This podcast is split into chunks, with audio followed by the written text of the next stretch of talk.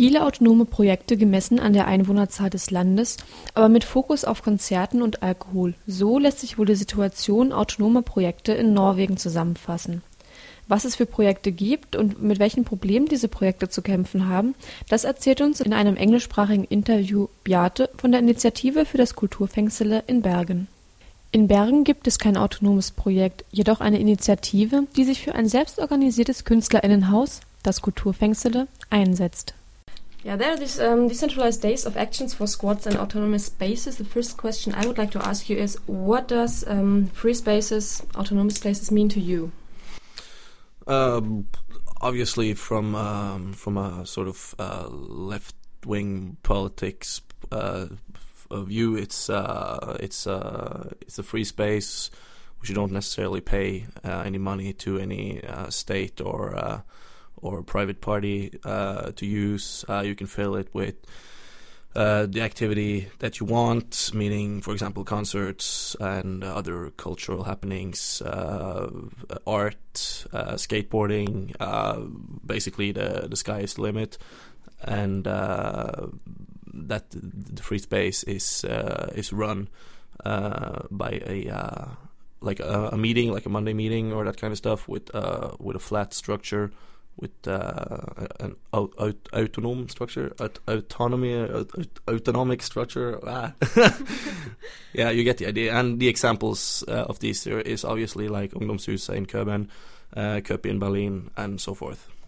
Ein freier Raum sei für ihn ein Raum, für dessen Nutzen man nichts bezahlen muss, weder an die Obrigkeit noch an eine Privatperson.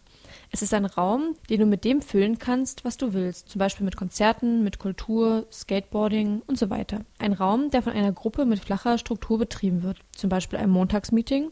Beispiele für Freiräume sind für ihn das Ungdomshuset in Kopenhagen oder die Köpi in Berlin. Die Situation für Freiräume ist in Norwegen im Vergleich zu Schweden oder Deutschland ganz gut. In Schweden ist die Besetzung generell verboten, spätestens nach drei Tagen und Nächten sei man wieder draußen. Im Vergleich zu Deutschland gibt es wohl mehr aktive Menschen. Norwegen hat knapp 5 Millionen Einwohner. Statistisch gesehen wäre wohl eine deutlich niedrigere Aktivität zu erwarten. Die Aktivität sei aber ganz gut. How would you describe um, the situation in Norway for such places? Well, compared to, for example, Sweden, it's uh, it's it's really good, and compared to um, the amount of people actually living in Norway, compared to like say Germany or, or Denmark, it's uh, it's really good, but uh, obviously it's not enough, and which we will talk about later in Bergen, it's uh, it's not happening uh, to the certain degree that uh, I personally would like it to. Uh, well, basically, compared to Sweden, it's the fact that in Sweden it's illegal to, to occupy anything, and you get kicked out after maximum three days and nights.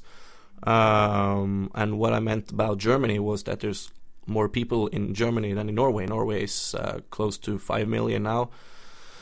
And uh, compared to how many people we have uh, and how small the cities are, uh, you, sh- you should like statistically assume that the uh, the activity level would be lower. But I think the activity level is is good we have a couple of places in Norway. Uh, first and foremost, uh, in the in the capital Oslo, we have uh, Blitz, uh, which is probably the uh, the most famous one, which have uh, lots of touring bands, lots of people coming there to eat whatever dinner, breakfast. open every day from twelve to six, and in the weekends from nine to twelve or something.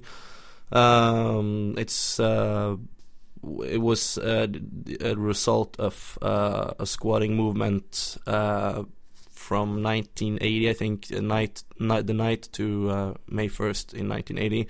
Uh, originally, they uh, actually squatted another building, and then they was evic- they were evicted, and they was they were given the house in in Pilestredet, which is the address for Blitz, um, in 1982. So. Um, this year, 2008, is their 26th anniversary. Um, in 2000, there was a uh, was new occupation in uh, in uh, Oslo, not very far from Blitz. Uh, the house is called Hausmania and has lots of uh, like sub uh, buildings or whatnot, like um, like Barrikaden, where the, all the concerts are and they also had a cafe until uh, recently where they also had concerts and people live there and people just you know hang out and there's various cultural uh, arrangements uh, during the year uh, and then there is uh, what is called in Norwegian is Brekkers or Brakkebygrenda, which is named after um, I think it's named after a farm in some fairy tale or something. Uh, it's basically just yeah, it's it's private owned uh, place where people have just parked their caravans and and stuff, and they have like nothing there. They they basically have electricity and cold water and but they make it function and uh, just live by themselves in like this small private society. Of course, it's open for for anybody who wants to visit, but it's mainly for just living there. There's not much happening there. It's uh, there's uh, food not bombs uh, kitchen like once a week or something, and they're uh, as we speak now they're threatened with uh, eviction and. Um, uh, like one month ago, they got the final notice from from the city that they're going to be evicted. Um, they're hoping that um, it's not going to happen real soon because of it's winter, but now it's soon spring, so they might get evicted uh, any day actually, because the landlord has uh, official plans for uh, his or her uh, property. Es gibt drei Projekte in Oslo, der Hauptstadt, das Blitz, Haus Mania und Breckers. Blitz ist das wohl bekannteste Projekt und ging aus einer Besetzungsbewegung in den 80ern hervor. 82 bekamen sie ihr jetziges Haus in der Pilesträder und feiern dieses Jahr ihr 26-jähriges Bestehen. Im Blitz gibt es viele Konzerte, es hat jeden Tag geöffnet und man bekommt Essen und Trinken. 2000 gab es eine weitere Besetzung unweit vom Blitz. Das Haus heißt Haus Mania und hat viele Nebengebäude, in denen Leute wohnen und es ebenfalls Konzerte gibt. Zusätzlich hat das Haus Mania noch ein Café und viele kulturelle Ereignisse über das ganze Jahr. Breckers ist ein Wagenplatz auf Privatgelände. Dieser ist allerdings akut räumungsbedroht, weil die EigentümerInnen des Platzes diesen jetzt anderweitig verplant haben und der Winter jetzt vorbei ist. Breckers könnte also jeden Tag geräumt werden. In Trondheim gibt es das älteste besetzte Projekt, ursprünglich hervorgegangen aus einer Besetzung 1980, aber als das Haus niederbrannte, besetzten sie einfach einen unbenutzten Kindergarten und nannten ihn UFA, was so viel heißt wie Jugendliche für freie Aktivität. ÜFA basiert auf den gleichen Prinzipien wie das Blitzhaus. Es gibt ein Café, Konzerte und politische Aktivitäten. In Trondheim gibt es auch das älteste Festival, das Pöbelrock Festival, welches dieses Jahr 25 wird. And then there's uh, Trondheim uh, in the middle of Norway, which uh, actually has the longest running uh, squat or occupied building, if you want. Um, was originally a squatting from I think 1980, and then the house burned down. And they got or they got slash occupied uh, a kindergarten which was not in use and called it uh, UFFA, which means uh, it's, a, it's a short name for uh, Youth for Free Activity, and has probably Norway's longest running festival, the Pøbelrock uh, Festival, which has their 25th anniversary this year, I think. Uh, UFFA is 27 years, uh, November in 2008 and is based on the same principles as Blitz uh, against homophobia, racism, sexism, and heterosexism, and um, has a cafe every day, uh, shows every other weekend, festivals, and general political activity. Projekte, die öffentliches Gelände besetzen, scheinen also einen stabilen Status zu haben. Probleme gibt es allerdings von anderer Seite. Like Blitz now is uh, facing uh, renovation. So anytime soon they're going to be uh, sort of uh, kicked out uh, to uh, rent that the, the city is going to renovate the house. So the activity is kind of low right now, and a lot of the older people in Oslo, which have been hanging at Blitz for like a decade or something, tells me that the activity level is is tragic. But I'm thinking after the renovation, which is going to take something between one and two years, uh, that the activity will uh, will bloom. And uh, also, the people in Trondheim tells me that uh, the activity level is so-so. It's uh, they get some things done, but a lot of people complain that there's not too much people involved and it's too much drinking and focus on uh, on the concerts and the social aspect and not the political aspect. Same thing goes for Blitz, I think. Husmania, I'm not so sure, but that's what people tell me anyway. Okay. Then what you told me now sounds like um, there are projects projects running quite good. Maybe not that high activity level, but um, they don't have problems with the authorities, with the police, and. Well, there are just as the activity level is uh, is uh, is very variable. Uh, so is the uh, the problem with the authorities. The main problem for for Blitz in Oslo there's two aspects. The one is the the drinking alcohol aspect and the like the food serving and alcohol serving, because they have it, but they don't officially have it. They're not allowed to sell beer and they're not allowed to sell food, but they do it anyway. And every once in a while, uh, the food authorities, which we call Mattilsynet, uh, will give Blitz uh, a d- definite no to, to sell food, and then they will have like a week or a month uh, where they don't sell food at all and then they go back to selling food anyway because uh, the food authorities, uh, don't necessarily uh, make it a regular, uh, don't make regular visits there because it's not like a, it's not like a restaurant or anything.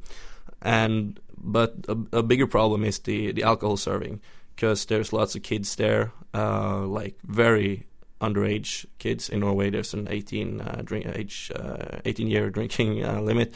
So anybody under 18 drinking at Blitz uh, is theoret- theoretically causing uh, a problem.